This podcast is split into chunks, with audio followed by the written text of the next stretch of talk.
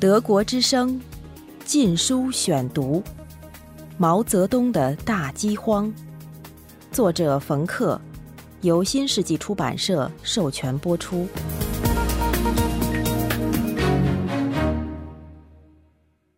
第三十六节：人吃人。饥荒之前，农村里热热闹闹，小贩的吆喝老远就能听到。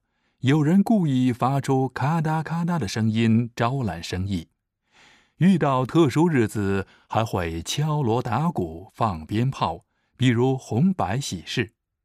大喇叭装在街角或者村广场的树上，播放着宣传口号和革命歌曲。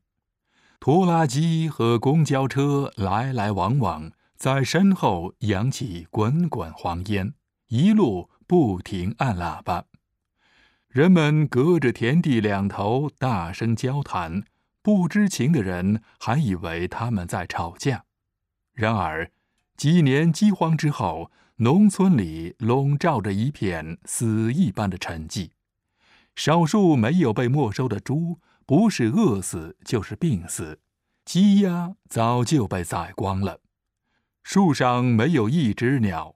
树本身也被摘光了叶子，剥光了皮，光秃秃、瘦伶伶、凄凉地立在荒芜的地平线上。人们饿得话也说不出来了。所有能填饱肚子的，包括树皮和泥巴，都被抢来吃了。在这样的情况下，死人只能草草掩埋，或者干脆扔在路边。有些人于是吃人肉，开始于云南。云南是一九五八年夏遭遇饥荒的，最初是把病死的牲畜尸体挖出来吃。随着饥荒进一步恶化，有人竟然把死尸挖出来煮了吃。不久，每一个被饥饿煎熬的地区都出现了这种现象。连形势相对较好的省份，如广东都有。例如，罗定的谭斌公社，一九六零年，每二十个村民中有一个饿死，几个死孩子就这样被吃掉了。没有档案提供人吃人的资料，哪怕是间接的，但一些公安部门的报告却写得十分详细。在甘肃西里县一个小村子。村民发现邻居的棚屋里飘出猪肉的气味，他们向村支书汇报，支书怀疑有人偷了羊，就进屋搜查。他们发现桶里装着肉，还有一只发卡、饰物和一条围巾被埋在坑底。这些物品很快就被认出来，属于几天前在村里失踪的一个小女孩。此人不仅对这起谋杀供认不讳，还承认另有两次把小孩子的尸体挖出来吃掉。后来，村民们发现有人挖坟，采取措施保护，于是他就开始转向杀人。人肉就好像商品一样在黑市上交易。有个农民在张掖火车站用一双鞋换了一公斤肉。发现里面有一只人鼻和几只人耳朵，于是向当地公安局报案。为了防止暴露，有时候人肉会和狗肉混在一起，在黑市上出售。但没有人系统的整理过这方面的报告。在当时的情况下，一个干部只要提到饥荒，就会惹来麻烦。任何地方出现吃人的案子。都被隐瞒下去了。甘肃省委第一书记张仲良本人就听到，在同渭、玉门、武山、晋宁和武都有一系列人吃人案件，但他一概置之不理，怪罪坏分子。山东省委第一书记舒同同样把吃人事件压下去，害怕负面消息会影响他的声誉。赤水县委书记王林池派当地警卫逮捕那些吃人的村民，这是一个难以说出口的话题。因此，在一份地城党领导的报告中，类似事件被说成是反动分子为了破坏党的光辉形象，夸大饥荒的程度，于是挖出尸体，假装要吃人肉。德国之声，禁书选读。少数比较全面的文件保存下来，其中一份是由临夏市某市政部门于一九六一年三月整理的。临夏在兰州南部，深受伊斯兰教影响，是当地首府，主要人口为回族，是各少数民族杂居地区，包括藏族、萨拉族、保安族和东乡族。该地区在大跃进期间大规模集体化。各民族的风俗习惯都被践踏，深受其害。该地区饥荒时期产生怎样的直接后果？有一份调查显示，仅仅两年间，五万四千人死亡。报告列出大约五十起事件，在临夏一个市发现的，不是指整个地区。为了维护领导，全部都泛泛地列成一份清单。恐怖行为被缩小为一些简单的事件和数字。下面是四个此类文件的细节：时间：一九六零年二月二十五日；地点：红台公社幺格家村；作案人：杨忠生；成分：平民；作案人数：一人；被害人姓名：杨三顺，与作案人关系：亲弟弟；被害人数。一人，作案方式杀死吃掉，原因生活问题。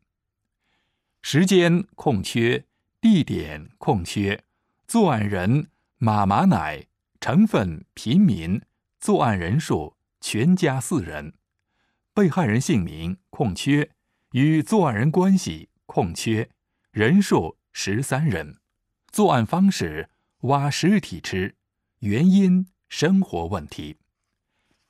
时间：一九六零年一月九日。地点：买吉公社张撒麻村。作案人：康乃麦。成分：平民。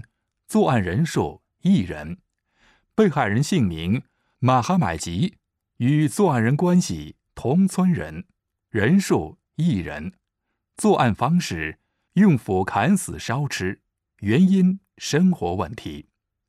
时间：一九六零年三月，地点：红台公社小沟门，作案人朱双喜，成分平民，作案人数两人，被害人姓名空缺，与作案人关系丈夫长子，人数两人，作案方式吃尸体，原因生活问题。名单里的大多数作案人都吃人，要么吃刚死的人，要么是把已经掩埋的尸体挖出来吃。这七十六名受害者可以分成三类：被谋杀后吃掉十二人，死后被吃掉十六人，以及被挖出来吃掉四十八人。那些被谋杀的大致一半是同乡村民，一半是路过的陌生人。只有一起谋杀案发生在家庭内部。林夏不是绝无仅有。一九六一年初，有个工作组被派去调查四川石柱县桥头公社，他们被人吃人的程度震惊了。他们并不像通常那样做一下记录，表明有此事件，而是在当地公安局的帮助下，设法对一个生产队展开深度调查。他们整理的名单详细记录了十六名受害者和十八个罪犯。显然，第一个吃人的是七十岁的女子罗文秀，她把两个小孩的尸体挖出来煮熟吃了。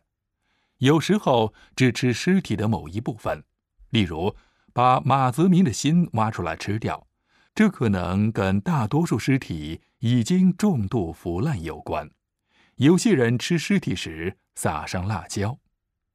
俄语中有两个不同的词，“食人”和“食尸”，这是个非常有用的区别。因为发生这种事情，不仅共产党自己感到惊骇，更为党的敌人所鄙视。有了这样两个不同的词，可以使这个话题变得微妙，这是很有必要的。为了维护自己的制度，用比喻的说法来谈论人吃人的事情。当村民们一遍遍地提到盗尸者、青面獠牙的食人魔以及义子儿时之类的故事，整个吃人行为听起来就像笼罩着一团神秘的烟雾。然而，林下和桥头的案子告诉我们，真正把人杀了吃掉的食人魔其实没有多少。许多人是渡荒者，为了生存，不得不走到吃尸体的地步。他们怎么会想到吃人肉？原因各个不同。然而，他们挣扎在生死线上，一定看到过许多加诸活人身上的恐怖行为。砍掉人身的某一部位，直到把人活埋。人性在这场由国家发动的暴力中沦丧了。当然，人吃人绝不是最常见的，也不是最广泛的。德国之声《禁书选读》：毛泽东的大饥荒，作者冯克。由新世纪出版社授权播出。